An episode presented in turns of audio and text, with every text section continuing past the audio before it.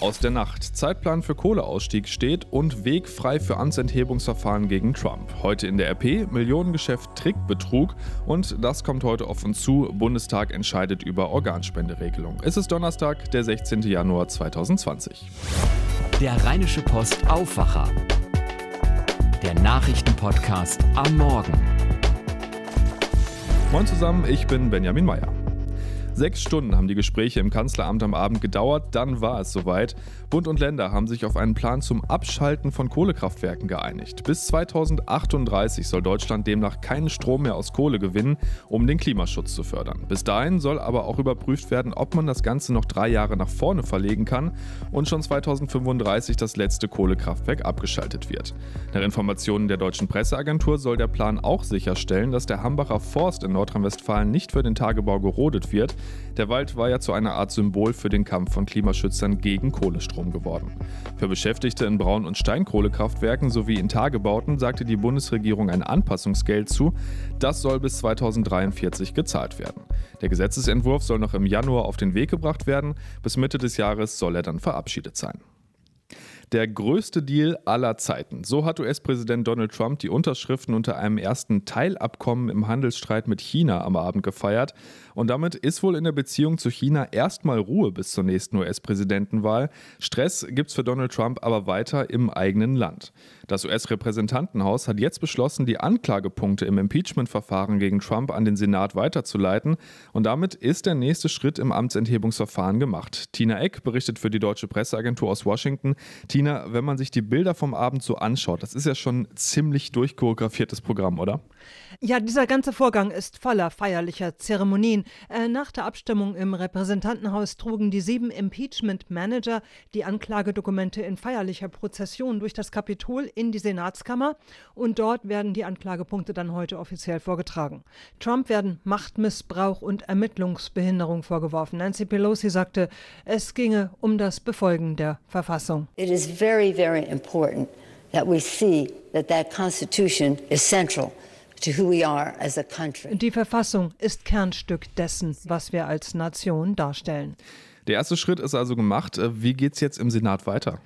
Äh, ja, wieder mit einer Reihe von Prozeduren und Vereidigungen. Äh, der oberste Richter John Roberts führt den Vorsitz in dem Prozess. Äh, die sieben Manager bilden die Anklage. Trump schickt seine Anwälte als Verteidiger und die Senatoren müssen urteilen. Anklage und Verteidigung müssen gehört werden, aber beide Seiten dürfen von Senatoren nur schriftlich befragt werden. Die Senatoren dürfen bei den Anhörungen nicht sprechen. Das Ganze kann ein paar Wochen dauern, selbst äh, wenn keine weiteren Zeugen gehört werden. Wie realistisch ist denn das überhaupt, dass Trump dadurch wirklich sein Amt verliert? Trump spricht weiter von einem Witz, also von einem Hoax und von einer Hexenjagd. Er ist überzeugt, freigesprochen zu werden. Und diesen Freispruch, den wollen auch seine Republikaner. Denn äh, wenn das Verfahren einfach nur begraben werden würde, äh, was mit der Mehrheit locker ginge, äh, dann wäre Trump nicht offiziell entlastet. Es ist aber extrem wahrscheinlich, dass er davonkommt. Denn mindestens 20 Republikaner müssten überlaufen, um die nötigen Zweidrittelmehrheiten für mindestens einen der Anklagepunkte zu erreichen. Das wäre nach jetzigem Stand utopisch. Okay, das klingt doch ziemlich eindeutig. Jetzt könnte man ja fragen, äh, warum dann der ganze Aufwand? Äh, die Demokraten sagen, Trump habe ihnen keine Wahl gelassen. Sie hätten einfach handeln müssen, um kein Exempel für künftige Präsidenten zu statuieren. Trump unterminiere die in der Verfassung vorgeschriebene Gewaltenteilung, missbrauche Amt und Würden und führe sich als Monarch auf, hieß es. Äh, die Demokraten setzen auch auf weitere Indizien, Beweise und Zeugenaussagen und hoffen, dass das Impeachment bei der Wahl äh, Trump Trump Stimmen kosten wird, aber der Schuss könnte nach hinten losgehen. Vielen Dank nach Washington, Tina Eck. Und damit kommen wir zu dem, was ihr heute in der RP lest. Und da geht es um Trickbetrüger. Das ist ja ein Phänomen, von dem man denken könnte, es stirbt so langsam aus, dass da einfach niemand mehr drauf reinfällt. Aber das Gegenteil ist der Fall. Lest ihr heute auf unserer Titelseite. Wir haben exklusiv aktuelle Zahlen vom Landeskriminalamt bekommen und demnach bekommt die Polizei die Trickbetrüger in NRW nicht in den Griff. Betroffen sind ja vor allem Senioren, Stichwort Enkeltrick. Henning Bulke aus dem Aufwacherteam, wie sehen die Zahlen denn genau aus? Also es gibt da ja verschiedene Betrugsmaschen und bei der Masche falscher Polizist und Amtsträger, da liegen die Zahlen in den ersten drei Quartalen 2019 fast genauso hoch wie im gesamten Jahr 2018. Also der Trend geht vermutlich noch weiter nach oben. Konkret ist vergangenes Jahr ein Schaden von 11,2 Millionen Euro in NRW entstanden dadurch.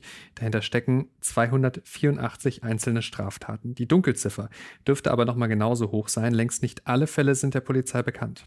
Es gibt ja auch noch andere Maschen überraschen. Ich habe ja den Enkeltrick eben schon angesprochen.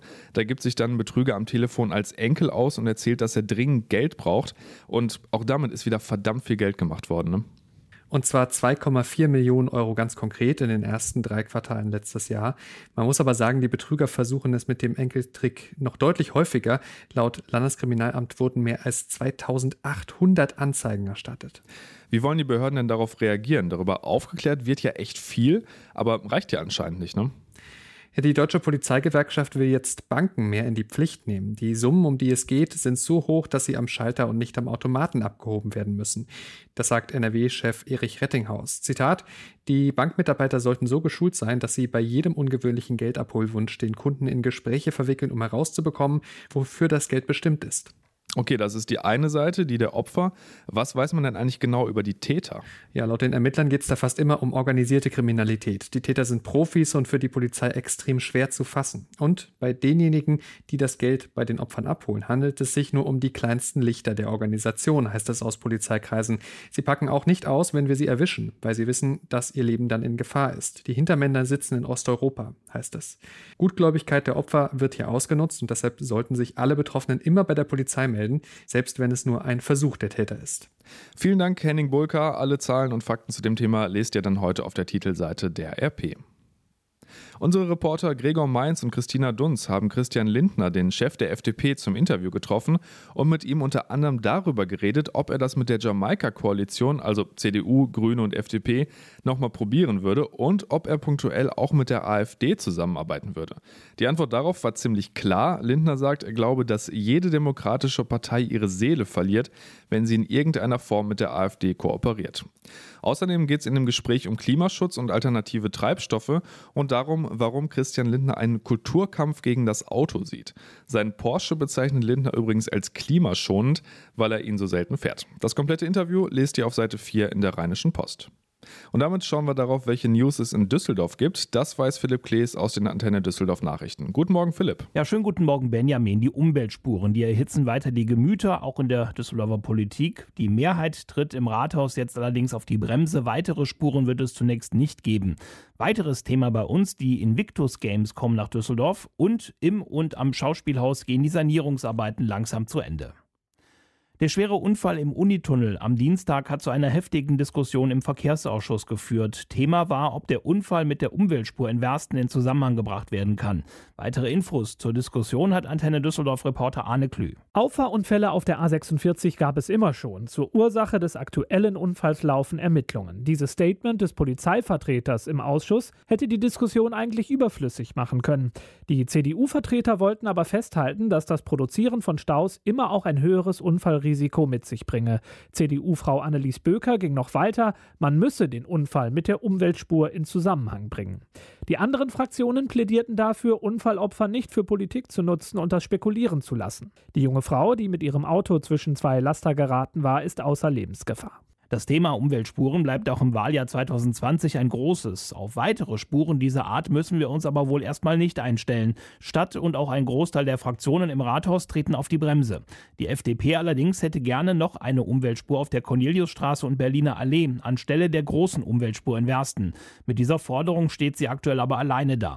Die Sitzung des Verkehrsausschusses am Abend hat Differenzen innerhalb der Ampelmehrheit offenbart. Die SPD hat dabei die Stadt für das bisher Erreichte in Sachen Verkehrswende gelobt. Grünen und FDP geht es nicht schnell genug. In zwei Jahren soll Düsseldorf Austragungsort für die Invictus Games werden. Das ist ein paralympischer Sportwettbewerb für im Einsatz verletzte Soldatinnen und Soldaten. Er steht unter der Schirmherrschaft von Prince Harry. Düsseldorf hatte sich im vergangenen Sommer um die Austragung beworben. Heute Vormittag wollen OB Geisel und Verteidigungsministerin Kram-Karrenbauer in London Einzelheiten zu den Spielen 2022 bekannt geben. Bei den Invictus Games treten hunderte Soldaten wie bei Olympia eine Woche lang in verschiedenen Disziplinen gegeneinander an. Im Showprogramm sind in der Vergangenheit außerdem schon Rockstars wie Bruce Springsteen und Brian Adams aufgetreten. Theaterfans in Düsseldorf haben bald wieder ein großes Theater, um ihre Leidenschaft auszuleben. Die Bauarbeiten am Schauspielhaus am Gründgensplatz gehen langsam zu Ende. In den letzten drei Jahren ist das Haus aufwendig saniert worden. Gearbeitet wurde unter anderem an den Leitungen und Rohren, aber auch im Innenraum, dem Dach und der berühmten weißen Fassade. Bis auf die Fassade sind die Arbeiten inzwischen auch abgeschlossen. Insgesamt haben die Arbeiten rund 60 Millionen Euro gekostet. Zum Abschluss der Arbeiten feiert das Schauspielhaus heute Abend auch sein 50-jähriges Jubiläum. Die Antenne Düsseldorf Nachrichten immer um voll und halb im Radio und jederzeit online auf unserer Homepage antennedüsseldorf.de. Vielen Dank, Philipp Klees.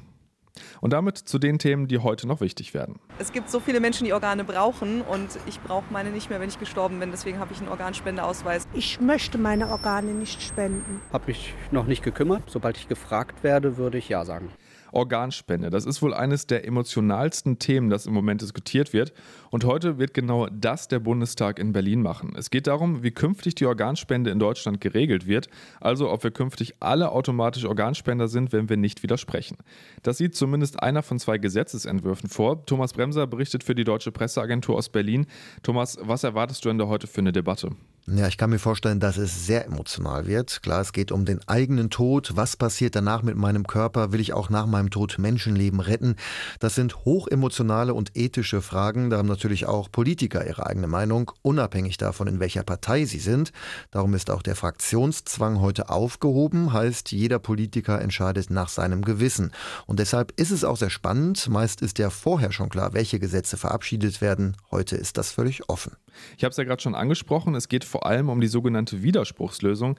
Wie sehen die Vorschläge denn jetzt genau aus? Ja, eine Gruppe um Gesundheitsminister Spahn will eine 180-Grad-Wende. Heute bin ich ja erst Organspende willig, wenn ich explizit auf einem Organspendeausweis das bestätige.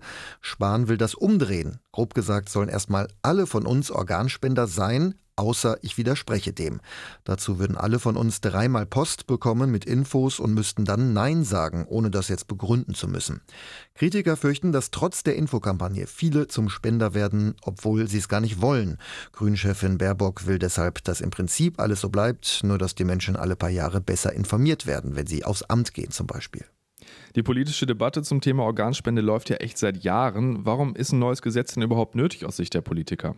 Ja, weil rund 9000 Patienten in Deutschland derzeit auf ein Spenderorgan warten. Es geht für sie um Leben und Tod. Deutschland hat viel zu wenig Organspender, landet europaweit auf einem der letzten Plätze. Für Gesundheitsminister Spahn ein Unding, meinte er zum TV-Sender Welt. Wir gehen von Tiefstand zu Tiefstand bei der Organspende. Äh, ich habe viel Schicksale gesehen, viele Patienten, die verzweifelt warten. Und das zeigt ihm, es ist ja eine Abwägungsfrage für jeden. Er hofft, dass sich unsere Denkweise ändert, dass wir also mit dem Thema Organspende Organspende offener umgehen. In den meisten EU-Ländern gibt es die Regelung, die sparen will schon. Vielen Dank, Thomas Bremser. Und was da heute passiert, lest ihr dann natürlich auch auf rponline.de. Gestern ist die russische Regierung ziemlich überraschend zurückgetreten. Heute geht es im Parlament um die Nachfolge des bisherigen Ministerpräsidenten Dmitri Medvedev. Wunschkandidat von Kremlchef Putin ist Michael Mischustin, der bisherige Leiter der Steuerbehörde. Er wird sich heute mit einzelnen Fraktionen und Abgeordneten treffen. Am Nachmittag könnte es dann schon eine Entscheidung geben und dass er wirklich der Nachfolger wird, gilt als Formsache. Mit dem Rücktritt will die bisherige Regierung Wladimir Putin eine Verfassungsreform ermöglichen. In Düsseldorf tagen heute der Innen- und der Familienausschuss des NRW-Landtags und dabei geht es unter anderem auch um die Missbrauchsfälle aus Bergisch Gladbach und Lüchte. Diese Woche war ja bekannt geworden, dass Ermittler mögliche Zusammenhänge zwischen beiden Fällen prüfen. Unter anderem soll ein Verwandter des mutmaßlichen Haupttäters von Bergisch Gladbach jahrelang einen Campingwagen in Lüchte gemietet und diesen dann dem mittlerweile verurteilten Täter aus Lüchte verkauft haben. Die deutsche Handballnationalmannschaft steht heute Abend mal wieder so richtig unter Druck bei der EM. Weißrussland ist der erste Gegner in der Hauptrunde und ein Sieg ist da absolut Pflicht, wenn das Team noch einigermaßen realistische Chancen auf das Halbfinale haben will. Einfacher wird es danach nämlich wirklich nicht. Kroatien, Gastgeber Österreich und Tschechien sind dann die weiteren Gegner in der Hauptrunde. Los geht's heute Abend um 20.30 Uhr und das ist dann übrigens auch bei den nächsten drei Spielen so. Und zum Schluss natürlich noch der Blick aufs Wetter. Heute Morgen ist es noch relativ frisch mit 4 bis 5 Grad. Im Laufe des Tages wird das mit den Winterklamotten einigen danach wohl doch wieder zu warm. 9 bis 12 Grad kriegen wir heute und dazu gibt es ziemlich viel Sonne. Nur in den höheren Lagen bleibt es bei um die 5 Grad. Die Nacht bleibt dann trocken und morgen sieht es temperaturmäßig ähnlich aus wie heute. Dann kann es allerdings auch vereinzelt Regen geben. Das war der Aufwacher vom 16. Januar. Ich wünsche euch einen guten Start in den Tag und morgen übernimmt dann hier mein Kollege Sebastian Stachorer. Bis bald. Mehr bei uns im Netz www.rp-online.de